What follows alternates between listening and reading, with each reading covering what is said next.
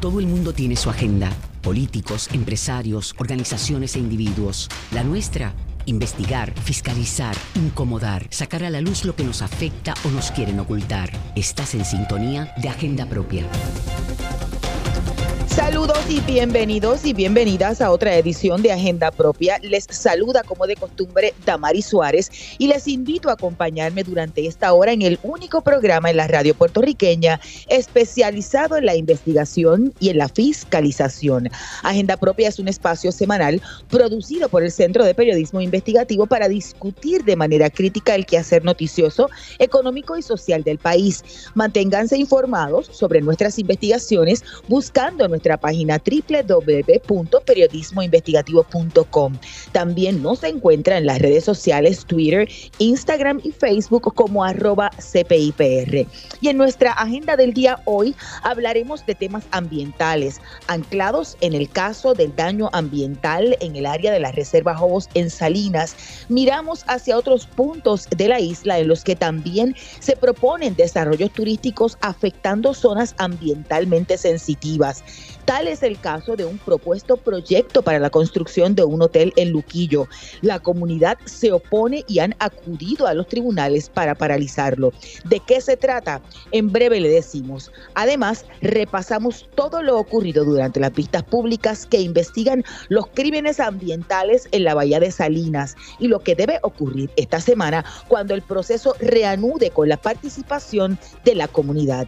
Iniciemos Agenda Propia. Esta es La Piedra en el Zapato.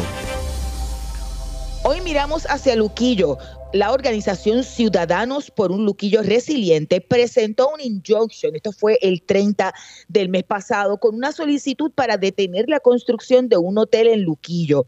El grupo ambientalista solicita que las actividades de construcción allí se detengan de inmediato, debido a lo que entienden es el daño crítico a los valiosos recursos naturales de la zona. El injunction establece que la construcción ha tenido un impacto negativo en el hábitat de las especies nativas de animales y plantas, así como en las aves migratorias. Además, la organización Ciudadanos por un Luquillo Resiliente, asegura que la Oficina de Gestión de Permisos, lo que le conocemos como OIPE, ha otorgado un permiso ilegal en perjuicio de los mejores intereses de los ciudadanos en Luquillo. Y para hablar de este caso nos acompaña el doctor Héctor Quintero Vilella, quien es asesor científico del grupo Organización Ciudadanos por un Luquillo Resiliente. Saludos, doctor. Buenas tardes y bienvenido a Agenda Propia. Saludos, Damari. Buenas tardes y a la audiencia que nos escucha. Antes de entrar en el caso, ¿nos puede explicar un poco en qué consiste este proyecto propuesto hotel, ¿verdad? Y dónde ubica el, el proyecto. Sí, el proyecto está eh, justamente frente a los kioscos de Ruquillo, al balneario, en la carretera PR3, al lado sur de la carretera 3. Es un hotel de Marriott que consiguieron los permisos y ya comenzó la construcción. Y están devastando aquello allí. Ah, ahora sí, ¿por qué ustedes entienden que, que se otorgó ese permiso de forma ilegal?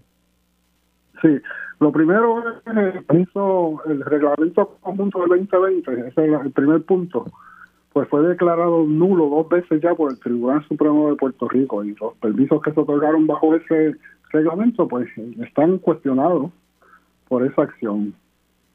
Segundo, tercero y cuarto y quinto, los estudios que se hicieron para este permiso pues no son los apropiados o carecen de información o son muy antiguos.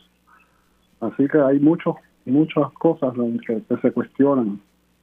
Ustedes plantean, estaba, estaba escuchando y leyendo parte de las declaraciones que emitió la, organización y ustedes plantean que también ha habido ilegalidades en el proceso. ¿De qué se pues trata? pues la ilegalidad es que, que no se no se siguieron los estudios que se están utilizando, no son pertinentes para otorgar un, permiso. Y tienen ¿En qué sentido? con respecto al el de los humedales, el Cuerpo de Ingenieros de Estados Unidos que está a cargo de dar los permisos de humedales. Yo me puse a evaluar ese, ese permiso y encontré errores, pero errores desde matemáticos errores en la forma en que se hizo los métodos, los métodos no son apropiados. El cuerpo de ingenieros tiene un manual para el Caribe donde se especifican los métodos que hay que, hay que utilizar. Y en ese sitio el tipo de humedad que hay es un tipo de mosaico, en que hay unas hondonadas y unos sitios más altos, hondonadas y unos sitios más altos.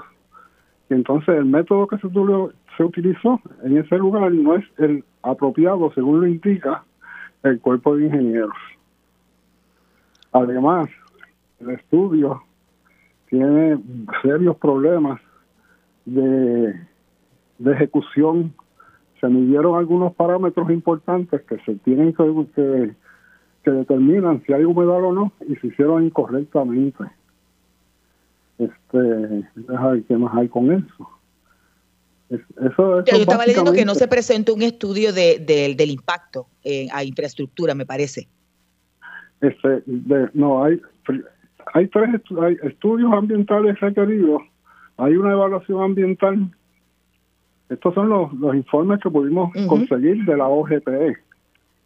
O sea que hay que aclarar eso también. entonces hay una evaluación ambiental que es un resumen de dos estudios, un estudio ecológico y otro un estudio preliminar. El estudio ecológico se hizo en el 2016 y es bien, bien, bien breve, solamente tiene como siete páginas de texto y muchas páginas de, de información de figura.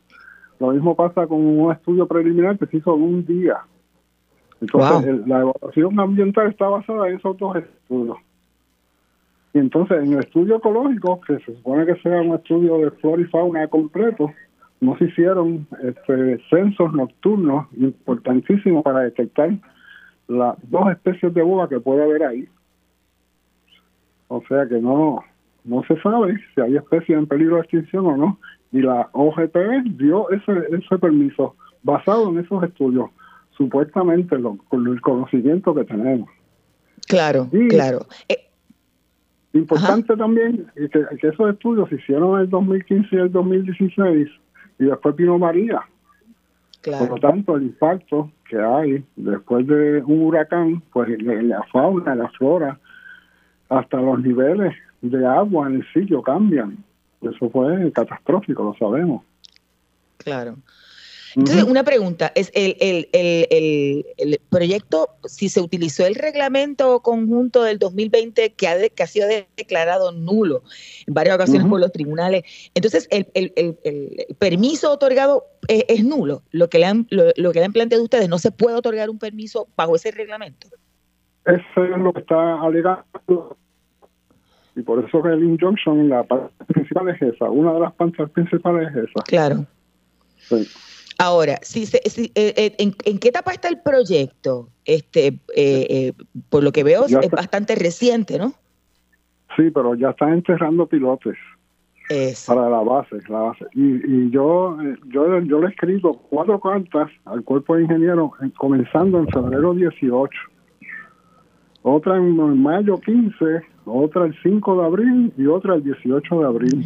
¿Ha habido respuesta, doctor? Eh, eh, respuestas indirectas, porque me he comunicado con Samantha Burns, que es la directora de la del Caribe ahora, de la televisión. Y pues me se me está entrecortando. Déjenme por fuera. Ah, a, ver, a ver, a ver si, si, le escuchamos mejor, para que nos, nos, narre qué es lo que le ha dicho la agencia federal y a su vez si ha tenido alguna comunicación con las agencias locales, porque de, haber tenido que acudir a, a, ¿verdad? a radicar un, un injunction es que no ha habido respuesta de la agencia. De la agencia, pues, de las agencias federales, porque el permiso de humedades es de las agencias federales. Y a la EPA, a Fish and Wildlife, y desde el 18 de, febrero que estoy haciendo eso, y la contestación que tengo en dos o tres emails que me han contestado, es que están investigando. Que están investigando. Sí. Pero mientras investigan están poniendo pilotes. Sí, por eso, por injunction es para un cesi de sistema que termine claro. el Sí, eso es lo que tuvo que... Entonces, este, se está pidiendo... Se está pidiendo, el, abogado está pidiendo una división del juez porque pues se está tardando tanto con este caso Está en corte desde el 30 de marzo y sigue la construcción y se supone que un injunction es para que se tome acción inmediata. ¿Qué juez eh, o, en, qué sala le tocó el, el, caso? Porque es que para, para, para un, ¿verdad? un recurso como ese... Sí, es, el, Tribunal de Fajardo, de primera instancia. El Tribunal de Fajardo de primera instancia. No, no ha habido ni siquiera señalamiento de vista ni nada por el estilo de parte del, del tribunal. Nada, nada, nada. Déjeme para que la gente tenga una idea de, de, de, lo que se está tratando de construir. ¿Por qué entienden que, se, que, se, que, ha habido daño ambiental, verdad? ¿En, qué consiste ese lugar donde se propone este proyecto? ¿Y qué, qué, qué, tipo de estructura es, doctor? O sea, un, edificio, diez edificios. Sí, un edificio no es, no es muy grande el edificio, pero tiene un área de parking, tiene un casino y todas las facilidades. Y entonces el área de construcción, yo me imagino que lo construyeron ahí por la facilidad que tiene de llegada al balneario, porque se cruza la carretera número 3 y ya está en el balneario. Pero los, ciudadanos resilientes por Luquillo lo que están diciendo es que hay mucho espacio para construir hoteles y no tener que impactar esa humedal. Es uno de los pocos humedales que quedaban ahí en, en el área y un bosque, no solamente humedales, bosque también. En el caso de la, ah, o sea, ¿ustedes hicieron alguna gestión con la agencia que otorgó el permiso para impugnarlo en el, en el proceso luego de, que se declaró nulo el, reglamento? ¿O es que no ha habido espacio para, para, para no sé, este, discutir el asunto con la, con la agencia? Me imagino que con hoy, pero... Oh, pues, pues ya dio el permiso y, yo después yo no, no echan para atrás los permisos, es bien difícil. Claro. Como se ha hecho, este permiso se hizo ahí sin vistas públicas eso iba a preguntar. ¿Tampoco se dieron vistas públicas? No se hicieron ni vistas públicas para el cambio de la determinación de terreno y tampoco se hicieron vistas públicas para, para el proyecto en sí. La gente en Truquillo se enteraron ahí cuando empezaron la construcción. Entonces, este, ustedes Ustedes entienden, por ejemplo, eh, y, pregunto, ¿verdad? Es que, que, le han dicho en términos de, ese proceso en, el tribunal que no que no se adelanta aún cuando ya, ya está a punto de cumplir un mes de haberse radicado? ¿Qué opciones tienen? que yo no entiendo, no sé qué han dicho, pero pues la inacción dice mucho. No, claro, no, pero yo le, le, pregunto a sus asesores legales, o sea, ¿hay alguna otra alternativa para, para pedir celeridad en el tribunal? Pues realmente del caso legal no sé mucho. No. Entonces, eh, eh, que eh, los proponentes han planteado algo en, en, el, en el proceso, porque aquí yo hablo que ustedes entienden que se ha afectado incluso el hábitat. Sí, sí, se, afecta todo el hábitat de ese porque se rompe el humedal en dos, es un humedal que es continuo y se rompe en dos y no solamente eso, sino que es bien valioso ese terreno. tiene, pues no se sabe las especies que hay bien ahí, porque los estudios fueron tan tan flojos, podemos decir, que no se sabe bien lo que hay ahí. Y se pudo haber estudiado mejor, se pudo haber hecho mejor. Igual pasó con los estudios arqueológicos, el estudio arqueológico del 2014. Y después vino María, vino después vino, y vino Irma y después María, y entonces se pudo afectar, porque pueden salir cosas con el agua restos arqueológicos pueden ser, pero ya rellenaron todo eso ahí, lo hicieron bien rápido. Ya rellenaron, o sea, eso es daño. no estamos hablando de eso también en, el, ¿verdad? En, el, en la zona sur con lo que está ocurriendo en Salinas. Sí, sí, sí, exacto. Sí. Y, y, y, entonces quizá un poco para que para que nos explique eh, del expediente que ustedes han tenido acceso, obra las justificaciones si esos estudios no tienen errores matemáticos para ofrecer ese permiso, entre otras cosas.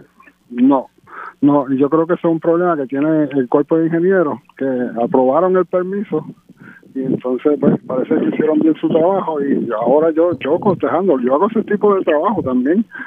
Y pues, pues, me creía que estaba bien porque sabía bien el informe, pero como me pongo a ver los detalles pues entonces, y lo, raro es que es una revisión de un permiso, de un estudio anterior.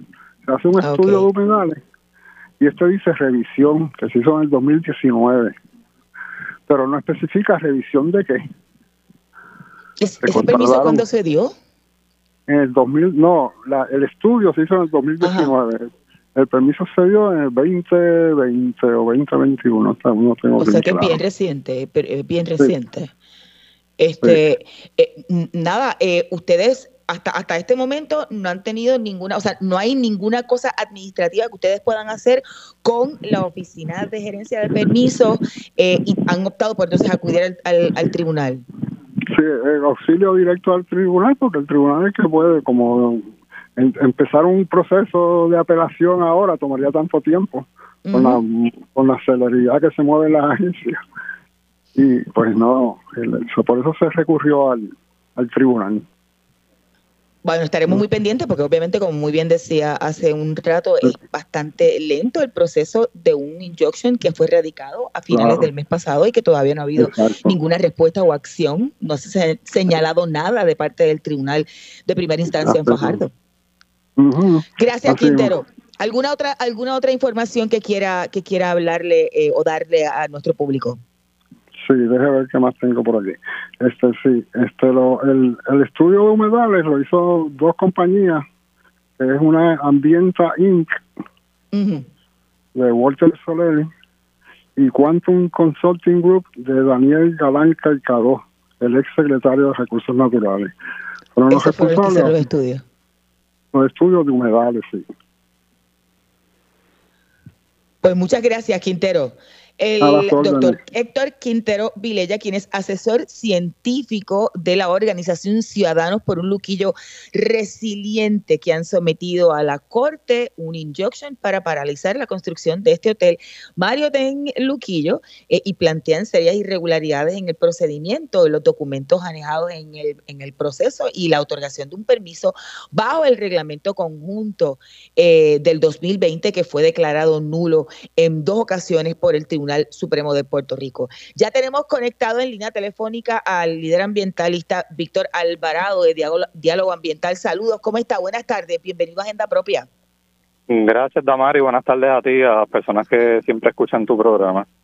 Entre otras cosas, hablan de unos estudios que son deficientes con errores matemáticos, este, hablamos ya después de quién lo, de, quién lo hizo, este, que, que no, hubo un expediente completo, se otorga bajo el reglamento conjunto. Y ellos indican que si el reglamento fue declarado nulo, hace nulo también el, el permiso. Eh, eh, ¿Usted coincide? O sea, ¿puede avanzar un, un proyecto bajo el permiso otorgado por un reglamento que el tribunal declaró nulo en dos ocasiones?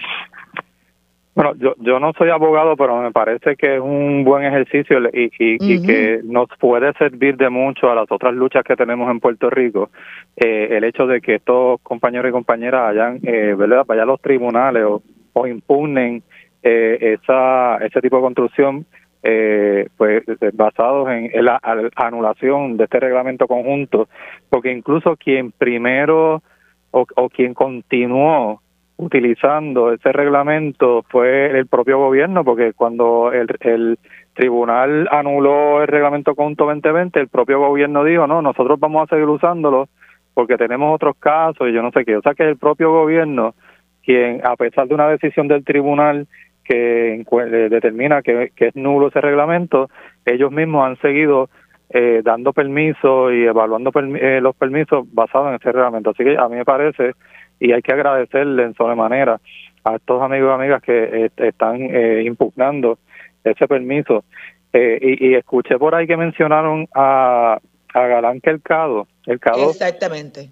Es interesante porque la semana pasada, en las vistas públicas que se estaba llevando a cabo sobre el caso de la Bahía de Jobos en Salinas, salió también a reducir el nombre de él porque estando él en recursos naturales, fue quien creó un grupo paralelo de, de abogados dentro del propio recursos naturales, más allá de la oficina legal de recursos naturales, y al parecer se le estaba quitando eh, la responsabilidad a los propios abogados de los recursos naturales y quien estaba tomando determinaciones o, o decisiones sobre querellas y eso que se estaban haciendo, ese era fue ese grupo paralelo, eh, no recuerdo el nombre que, que se mencionó en, en la en la vista pública la semana pasada, pero sería interesante que, ¿verdad?, que, que se investigara un poco más sobre estas personas que llevan mucho tiempo pululando por, por nuestra agencia, especialmente recursos naturales, y que de repente aparecen eh, como expertos de desarrolladores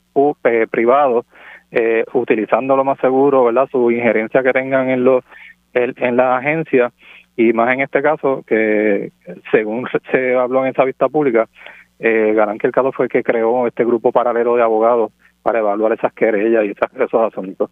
Y Alvarado, lo que decía el doctor Quintero era que, por ejemplo, se supone que sometan unos, ¿verdad? unos estudios eh, para, para validar el, asunto del, proyecto y que estos estudios, que uno de ellos, eh, una, de las compañías es la de la del exsecretario, fueron eh, con errores matemáticos, incompletos, deficientes, o sea, esa es la, la, la, orden del día. ¿Cómo se puede dar un permiso si los estudios que se supone complementen el, el, informe, el expediente, no están completos, no están bien hechos, tienen errores matemáticos? Y adicional a eso, súmale que tienes ahí eh, información ambiental del 2015-2016, antes del huracán María y del huracán Irma que pasaron por Puerto Rico, que, que de seguro afectaron esos hábitats. Eh, así que no está ni siquiera actualizada la información que habían ofrecido desde entonces. Así que, que eh, me parece que, todo esto debería evaluarse.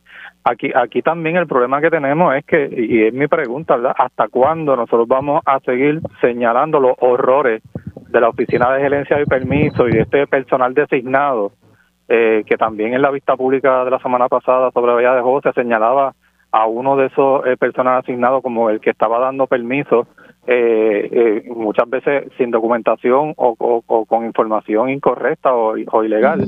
Este, y yo me pregunto cuántos terrenos más en Puerto Rico vamos vamos a tener que estar las organizaciones y las comunidades eh, peleando en contra de esta oficina de OSPE. Hace, hace rato que aquí se debe hacer una investigación minuciosa de lo que está pasando y en, en esa oficina de herencia y permiso porque nosotros no podemos aspirar un Puerto Rico donde tengamos que estar todos los días desde, desde ahora hasta, hasta las próximas décadas peleando contra esta, estas eh, eh, horrores y estas cosas que está aprobando la oficina de permiso. Eso hay que ponerle un alto, claro. Es, bien difícil cuando tiene un gobierno que es el que apoya eso y que no le interesa el asunto ambiental y mucho menos lo que ocurra con las comunidades. Pero yo creo que aquí... vistas públicas. ¿Se requería vista pública para, para, para este proyecto? Bueno, porque una de las cosas que verdad estaba leyendo es el, también el cambio de clasificación de suelo. Y, hay muchos procesos dentro de las agencias que, que necesitan haber vistas públicas eh, cuando, cuando ocurre esto. El, el problema que también tenemos en muchas ocasiones es que se dice que esas vistas públicas, ¿verdad? Si, o si no se solicitan, las pudieran, la pudiera hacer la propia agencia, pero no están obligados a hacerlas es, es si ellos, ¿verdad? Si ellos deciden hacerla o no. Eh, y como en muchos de estos proyectos eh, no se les dice a la comunidad que consistente, hemos, consistentemente hemos visto que, y creo que aquí también pasó, eh, los desarrolladores no, no colocan los letreros eh, en, en, en, los, en los terrenos para que la gente sepa que allí se va a construir algo. en ocasiones los colocan eh, yo vi un caso de una antena de construcción en, me parece que fue en Patilla, que el letrero estaba adentro de, los terrenos, nadie veía ese letrero. O sea que también se le oculta, comenzando ya, se le oculta a las personas que allí hay unos proyectos que se van a hacer. En el caso del campo de tiro en Salinas, en el área de Rancho Guayama, nunca se le notificó a las personas y a, los residentes. Se enteraron cuando empezaron a remover grandes cantidades de terreno. Eh, así que aquí hay, eh, obviamente hay un patrón de ocultar información desde el inicio para que las comunidades no se enteren de que cerca de ellos hay algunas algunas construcciones propuestas. Eh, así que a mí me parece que sí debió haber vistas públicas en este caso, eh, y más cuando estamos hablando ¿verdad? de un proyecto que, que va a impactar eh, grandemente las áreas ambientales y, y, que ya lo ha hecho, ¿no? Estaba viendo aquí que, que ya se ha removido, me parece ah, que se rellenó eh, unas dos puntos cuerdas al sur de la construcción del proyecto. Y escuché al compañero que también mencionaba y, y, es cierto, muchas de las cosas que hacen es que estos rellenos lo hacen rápido, le meten un montón de camiones a la misma vez tratando ya de impactar el área, esto también está ocurriendo no solamente en el área de las mareas o en la bahía de Jobo, sino también hemos visto eso en otra área de Salinas que también ha rellenado rápido eh, para, ¿verdad?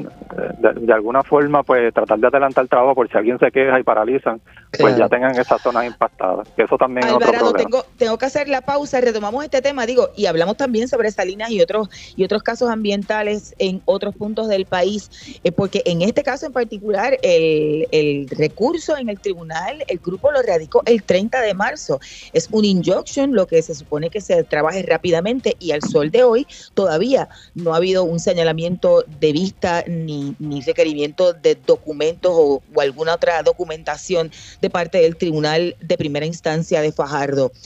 Eh, converso con el portavoz de Diálogo Ambiental, Víctor Alvarado. Vamos a una breve pausa, pero usted manténgase en sintonía, que al regreso continuamos hablando sobre temas ambientales. ¿Qué ha ocurrido en las pistas camerales sobre el daño ambiental en salidas? En breve le decimos, usted escucha Agenda Propia.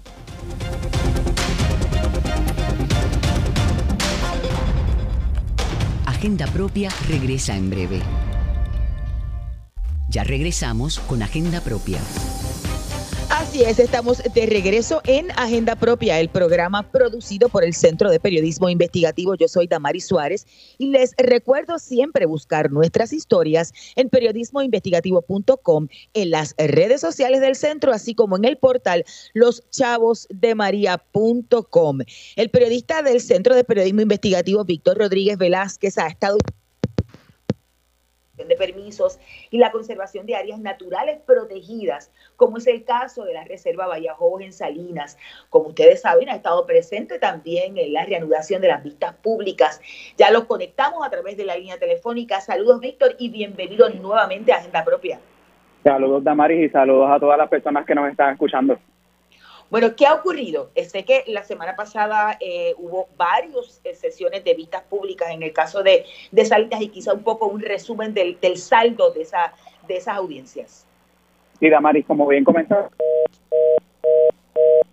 Parece que tuvimos problemas con eh, Víctor y su comunicación vía telefónica. Vamos a verificar si reconectar con el compañero del Centro de Periodismo Investigativo, el periodista Víctor Rodríguez Velázquez, para que note una, una, una especie de resumen de lo que ha ocurrido, el saldo de esas vistas sobre la investigación del daño ambiental en la Bahía Jobos, la reserva Allá Jobos en, en Salinas. Esta semana se reanudarán las pistas en algún momento y creo que también está la participación eh, comunitaria. Pero conectamos nuevamente con Víctor. Gracias, disculpen, disculpen, Mari. Eh, eh, como comentabas, pues sí, en efecto, esta semana pasada se, llevaron a cabo las vistas eh, lunes, miércoles y, jueves. y como comentamos en el programa anterior, pues comenzaron con representantes de, de, las, agencias públicas y las corporaciones públicas que estuvieron llamadas a, por ejemplo, al tema de, los servicios, las tomas de agua y electricidad. Pero ya para el, el, el miércoles se presentaron eh, eh, representantes del cuerpo de vigilantes del Departamento de Recursos Naturales y Ambientales, en los que expusieron cómo llevaban desde el año 2015 eh, eh, haciendo ceses y desistas de manera oral a las personas que estaban ocupando estos espacios y que redundó en lo que ya sabemos que fue el, el, impulso de un cese y desista de manera más formal por parte de la exsecretaria del DRNA, Carmen Carmen Guerrero. Entonces ya... Sí, Exacto, ya para, ya para el jueves, entonces sí se llevó a, las vistas eh, a los pasados eh, secretarios de, de, la agencia, Tania Vázquez y Rafael Machalu, que fueron los que de alguna manera pues también estuvieron más eh, en el, en el radar con esta situación, porque tras luego de que se había dado ese CETI de vista del año 2015, que entre otras cosas imponía una multa de 250 mil dólares y, que, y la necesidad de mitigar eh, la zona, pues eh, con la entrada de, de, Tania Vázquez se determinó y se transó por, por, por mucho menos. Así que un poco ese, esas, eh, este, el, panorama hasta ahora, pero sí, sí es, merece la pena comentar, Damaris, que si algo se ha destacado las vistas ha sido que todavía se ha mantenido mucho en, lo mismo que ya hemos venido nosotros denunciando en el CPI, pero también en otros medios de comunicación, sobre el tema de, de que no hay eh, todavía una eh, asignación de, responsabilidades concretas. Sí se, se siguen pasando un poco la, la, papa caliente entre, entre agencias. Eso, eso vi, que todo el mundo como que señala al otro. Sí, eh, entre funcionarios, entre pasados funcionarios o incluso entre funcionarios que, que compartían también este tareas durante durante su durante un mismo cuatrenio, por decirlo de, de, de, alguna manera. Así que, que a este punto las vistas sí se han destacado más por el tema de volver a repasar eh, lo que ya se, ya, ya hemos este dicho todo todo el trayecto de cómo se fue dando el tema de la de la deforestación específicamente y el crimen ambiental, pero muy enfocado también en, por qué se permitió eh, la conexión de tomas de electricidad, la, la, conexión de tomas de, de, agua y los permisos que están asociados también eh, con esta con, con, este renglón. Eh, una, de las cosas, eh, Víctor, y quizás porque no queda muy claro y no quedó muy claro quién fue el responsable o la responsable final, ¿se pudo adjudicar quién rebajó la, las multas que habían dado los vigilantes de medio millón, de un cuarto de millón de dólares a tres mil? ¿Y quién fue literalmente él o la responsable? Sí, de hecho, eso fue una de las cosas de la de las primeras de las primeras eh, justificaciones, o sea, de las primeras defensas que la exsecretaria Tania Vázquez eh, eh, llegó, o sea, planteó durante su vista pública, ella indicó que pues en, en, en, su caso pues ella salió de la agencia el, el 7 de noviembre del año 2019 y que ya cuando y esa ese acuerdo se transó en diciembre y se firmó posteriormente en, en el 2020 en ese entonces estaba eh, había una una eh, secretaria interina que ocupó el puesto este, antes de más algo, eh, si el nombre es Cintia, se me escapa el, el, apellido en estos en estos momentos, pero eh, a ella junto con eh, la comisionada la comisionada del el cuerpo de vigilantes Aidelín Ronda eh, fueron convocadas para la próxima vista pública que hay esta semana junto con representantes también de la comunidad y representantes de la organización y debajo que tenía también un, un acuerdo de coadministración eh, para la protección y el manejo de, de, la reserva. Entonces ellos esperan que estén deponiendo este próximo miércoles eh, como continuidad también de, la vista pública. Y eso también era lo que, lo que quería comentar. Eh, parte también de, de, la, de la ejecución de los, de los representantes, que pues de alguna manera se ha quedado muchas, muchas de las intervenciones en preguntas más de los procesos, de quién que de las jerarquías también y demás, pero no necesariamente en preguntas un poquito más incisivas de respecto a, a, a ponerle un poco este eh, el punto sobre la IE ¿no? y, establecer responsabilidades, eh, sí se ha basado mucho en pedir documentos adicionales de, por parte de, los, de cosas que van mencionando los, ponentes y de eh, convocar a nuevas personas que van saliendo en, eh, en las vistas o que son mencionadas en las vistas y que no se tenían en, en, en, en, consideración. No, no quiere decir que sean personas que no se hayan mencionado con relación al caso, porque, este, por ejemplo, la comisionada del cuerpo de vigilantes, Aidelín Ronda, eh, ya también eh, eh, había salido entre los testimonios que nosotros recopilamos para la historia que, trabajamos y que publicamos en el CPI, pues este, se, se, había mencionado. Pero uno de, otro de los aspectos que también merece la pena este destacar es que, se, por ejemplo, el jueves,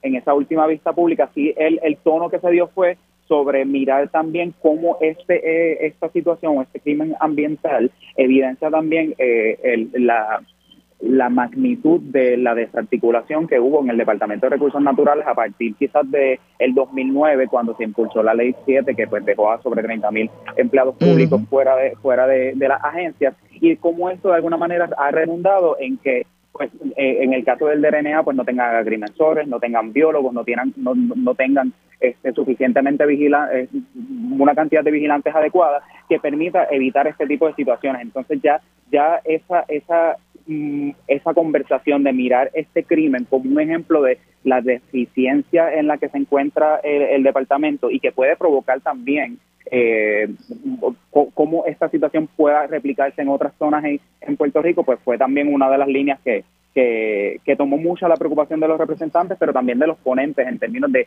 de pues cómo se puede ya ir pensando también en soluciones más a largo plazo o de manera sistémica, más allá en solamente sacar a estas personas de Salinas mitigar, mitigar el espacio y, y, proveerle la oportunidad también a las comunidades a que participen en la conservación. Entonces, eso, eso es lo inmediato con Salinas, pero entonces también la conversación a modo un poco más amplio, pues también se ha estado dando en las vistas. Por, lo que entendí, entiendes, y valga la redundancia, ¿verdad? Pero eh, entiendes que no están bien identificados los propósitos de la, de la vista, los temas, el, el asunto de, de, buscar quién fue el que falló, de, de, más de rendición de cuentas.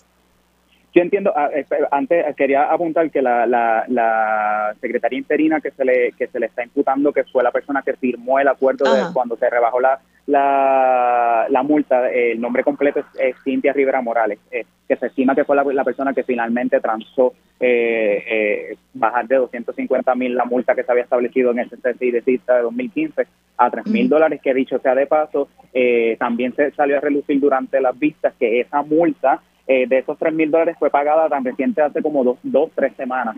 y se hicieron tres giros para por las personas implicadas, entre ellos Guillermo Bodró eh, Beguilla, que ha sido uno de los de los nombres que más ha salido a relucir. Pero entonces, en términos de, tu pregunta, eh, se ha habido, se, ha, se percibe un poco de improvisación en, en el sentido de, sobre todo de las de las preguntas que van haciendo los representantes y de cómo eh, realmente son preguntas que hasta ahora no se, no, no se, no se, no se percibe hacia dónde va, no, o sea, ha sido mucho repasar el proceso, repasar vacíos, repasar cifras en términos, por ejemplo, lo que comentaba, la cantidad de, de, vigilantes que tiene el cuerpo de vigilantes y etcétera, para entender un poco eh, cómo es que pasó esta, esta situación. Pero hasta ahora no, no se ha dado eh, algún tipo de, responsabilidad mayor en términos de lo que comentaba al principio de, de, emitir eh, culpas. ¿no? También se ha salido en, en términos de, de la responsabilidad, que fue también uno de, las de los enfoques que nosotros le dimos a la publicación cuando hicimos la, segunda eh, publicación junto a la compañera Omaya Sosa,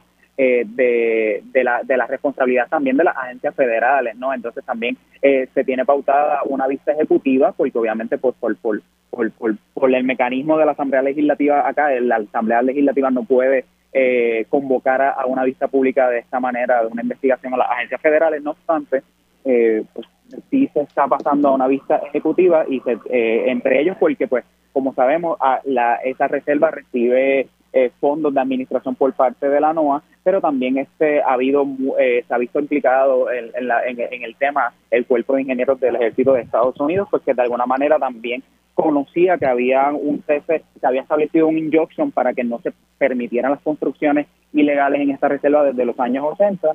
No obstante, nunca se puso en, en vigor ese injunction y, no porque las autoridades locales no lo hayan insistido, porque también salió a relucir que hubo eh, varias eh, reuniones incluso con, con Tania Vázquez durante la administración de Tania Vázquez con esta esta agencia federal. Sin embargo, vuelvo, también cayó un poco no en la dejadez de, que existía este recurso, pero no, no se puso nunca en vigor y pues ya todo ha redundado en lo que en lo que conocemos y en cómo se permitió que se deforestara la zona.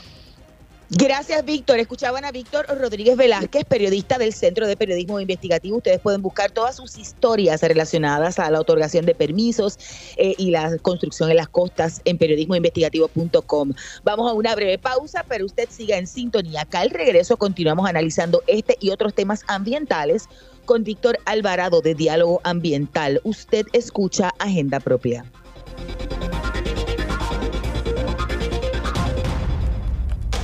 Agenda Propia regresa en breve. Ya regresamos con Agenda Propia. Y estamos de regreso en Agenda Propia, el programa producido por el Centro de Periodismo Investigativo.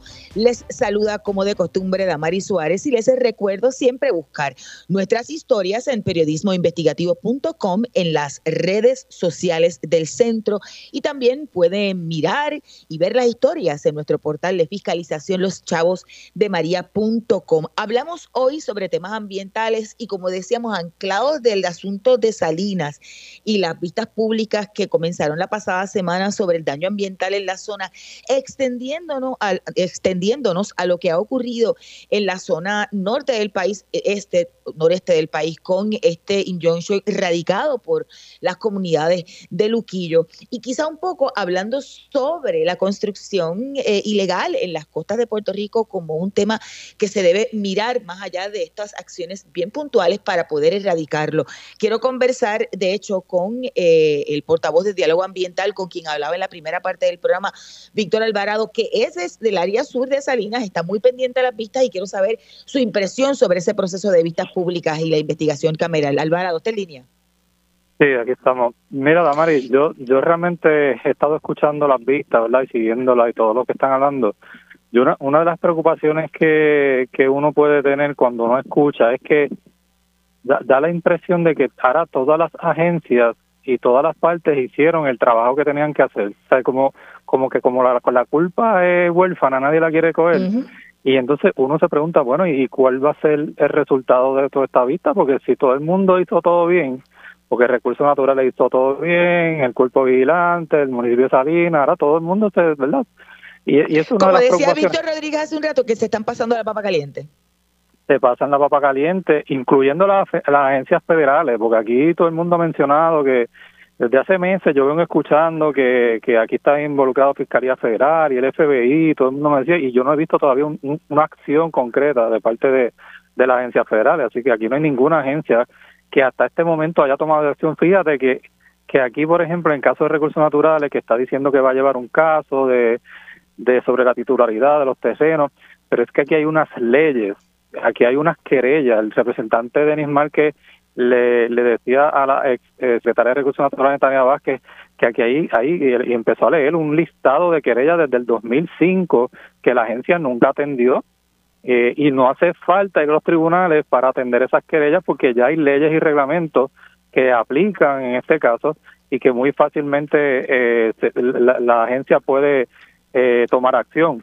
De hecho, antes decían que bueno que los del cuerpo de vigilantes iban allí y los amenazaban y yo y yo no sé qué eh, pero bueno en, en, en, el rincón llevaban 100 agentes para cuidar una piscina y en Peñuela llevaban 300 agentes para proteger los camiones de cenizas pues ¿por qué antes no movilizaron esos mismos agentes para proteger al cuerpo vigilante y pudieran hacer su trabajo?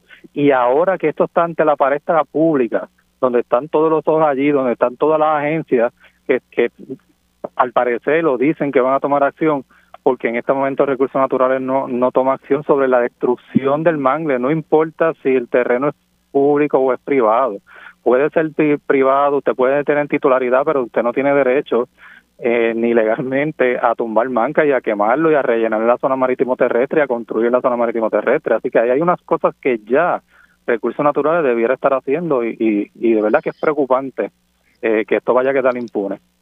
El, gobernador hoy ha hablado desde Humacao y dijo que ya eh, van a repoblar los, los manglares, van a sembrar, sembrar manglares en la, en la zona con, en alianza con unas entidades sin fines de lucro, independientemente de lo que ocurra, ¿verdad? En, en, términos de la investigación, en este caso criminal que tiene en su curso el Departamento de Justicia. ¿Qué se debe hacer inmediatamente?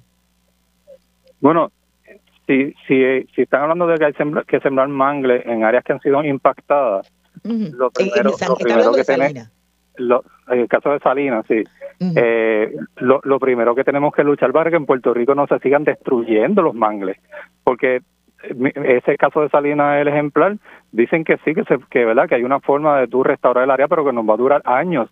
Pero el, el, la cosa es que el problema no solamente se está viendo en Salinas. Aquí ahora mismo se ha hablado de Guánica, aquí está, mira lo de Luquillo, aquí este, todavía está lo de Playuela, o sea, aquí en todo Puerto Rico siguen el, el, intento por el supuesto desarrollo del país en destruir la costa, en de privatizar la costa. En el caso de Guánica, yo no, quiero desviarme mucho, pero es que hay algo interesante. Eh, salen estos terrenos, supuestamente se están vendiendo en 15 millones, la que está vendiendo los terrenos, la Rialto es la cuñada del gobernador que dijo, y eso estuvo público, eh, aunque después lo quitaron, de que había un proceso de cambiar la zonificación. ¿Qué dijo el gobernador sobre eso? Ah, eso, ese cambio no va. Bueno, pero esa persona, que es una familia suya, que lo dijo, tiene dos cosas o realmente tiene una conexión dentro de la, de la Junta de Planificación para cambiar zonificaciones como están haciendo en otros lugares, o estaba mintiendo, y si una Rialto está mintiendo, pues hay que ponerle una bandera roja a esa empresa, porque puede estar mintiendo en otros lugares. Así que a mí me parece que esto de decir ahora vamos a sembrar los manglares, bueno, y que va a hacer con todas las áreas que se están destruyendo alrededor de Puerto Rico, yo creo que esto es lo que nos mueve a, es, a que la legislatura de Puerto Rico tome acción, Aquí hay unos proyectos en Cámara y Senado para primero establecer una moratoria de construcción en las costas. En el caso del Senado, el PDLC 43 ya fue aprobado por la comisión y me parece que fue unánimemente y lo que está esperando es que él baje en ese proyecto de votación y que se y que se apruebe. Y obviamente la idea es de esa moratoria que no se pueda construir nada en, en, la, en, la, en la zona costanera es para darnos la oportunidad al pueblo de Puerto Rico de, de hacer la ley de costa, finalmente, para que, eh, bueno, tenemos que tomar en consideración todo esto. Yo creo que ese es el camino que debe tomar la legislatura de Puerto Rico ante la inacción del gobernador y ante lo que está pasando en el país, porque nosotros no podemos aspirar a estar las próximas décadas eh, seguir teniendo que estar en los tribunales, seguir luchando, peleando, manifestaciones, protestas, porque, bueno, el país se nos va en esto. Entonces, pues hay que tomar acción ahora. O sea que no es solamente Salina, eh, eh, esto si está ocurriendo en otros lugares es poner la palabra donde pone la acción, digo, sí, poner la acción donde pone la palabra y evitar la, la, la, la, la destrucción de, de los recursos naturales en áreas del desarrollo. Así mismo es, ahí tú tienes el caso también de Punta Bandera, que el pasado viernes, dentro de los proyectos ambientales que sometimos en el, Partido Independentista en Cámara y Senado, hay un proyecto para declarar esto una reserva natural porque tiene todos los atributos para hacer una reserva natural y no para convertirlo en un hotel de lujo para que, ¿verdad? Para privatizar esa área de, la playa. Eh, y así por el estilo, eh, el sábado pasado precisamente estuve yo en el tercer encuentro de comunidad costera que se realizó en, en, en, área en Salinas específicamente. Eh, y pues el diálogo que estábamos teniendo distintos eh, representantes de, pueblos del área azul es, como vemos no que, que esto es algo que se va reproduciendo en muchos pueblos eh, y que de verdad tenemos que tener un, proyecto del país porque como decía la amiga Vanessa Uriarte de Amigos del Mar nosotros no podemos estar luchando playa por playa o, diciendo que una playa es más importante que otra, porque en todas las playas del país vive gente cerca. Eh, así que eh, yo creo que tenemos que, comenzar a, mirar y a construir otro otro país, no este que, que, nos están destruyendo el actual gobierno. En, en, 30 segundos, que es lo que me resta de programa, ¿qué expectativas tienen las comunidades que por fin fueron citadas, eh, por lo menos y debajo, ha sido citada para esta semana para las vistas públicas? El proceso mío miércoles a las 10 de la mañana, tanto y debajo con diálogo ambiental y nosotros incluimos a la comunidad de las mareas, hay representantes de las mareas, que es la comunidad que está allí cerquita, eh, vamos a estar en nuestra vista pública, ¿verdad? No solamente hablando de del, del desastre ecológico que ha habido allí en de Jobo, sino también de la marginación a la que por décadas eh, se ha estado teniendo contra la comunidad de las mareas eh, y pues por lo menos vamos a tener esa oportunidad de, dialogar y de expresarle a la, a la comisión desde el punto de vista de la comunidad que ha sido la que han dejado a un lado. Hasta ahora no ni siquiera la habían consultado sobre esto eh, de cuál es la posición de la comunidad Gracias, Alvarado, que nos traiciona el tiempo. Escuchaban a Víctor Alvarado, asesor ambiental y secretario ambiental de PIPI, también portavoz de Diálogo Ambiental ambiental. Como de costumbre, les recuerdo buscar este tema y todas nuestras historias en periodismoinvestigativo.com y suscribirse a nuestro boletín para que reciban en su correo electrónico nuestras investigaciones y además de nuevos contenidos. En periodismoinvestigativo.com pueden visitar también el kiosco virtual del CPI y adquirir nuestros artículos con sus donativos. Gracias por la sintonía, los esperamos la próxima semana. Hasta aquí, Agenda Pro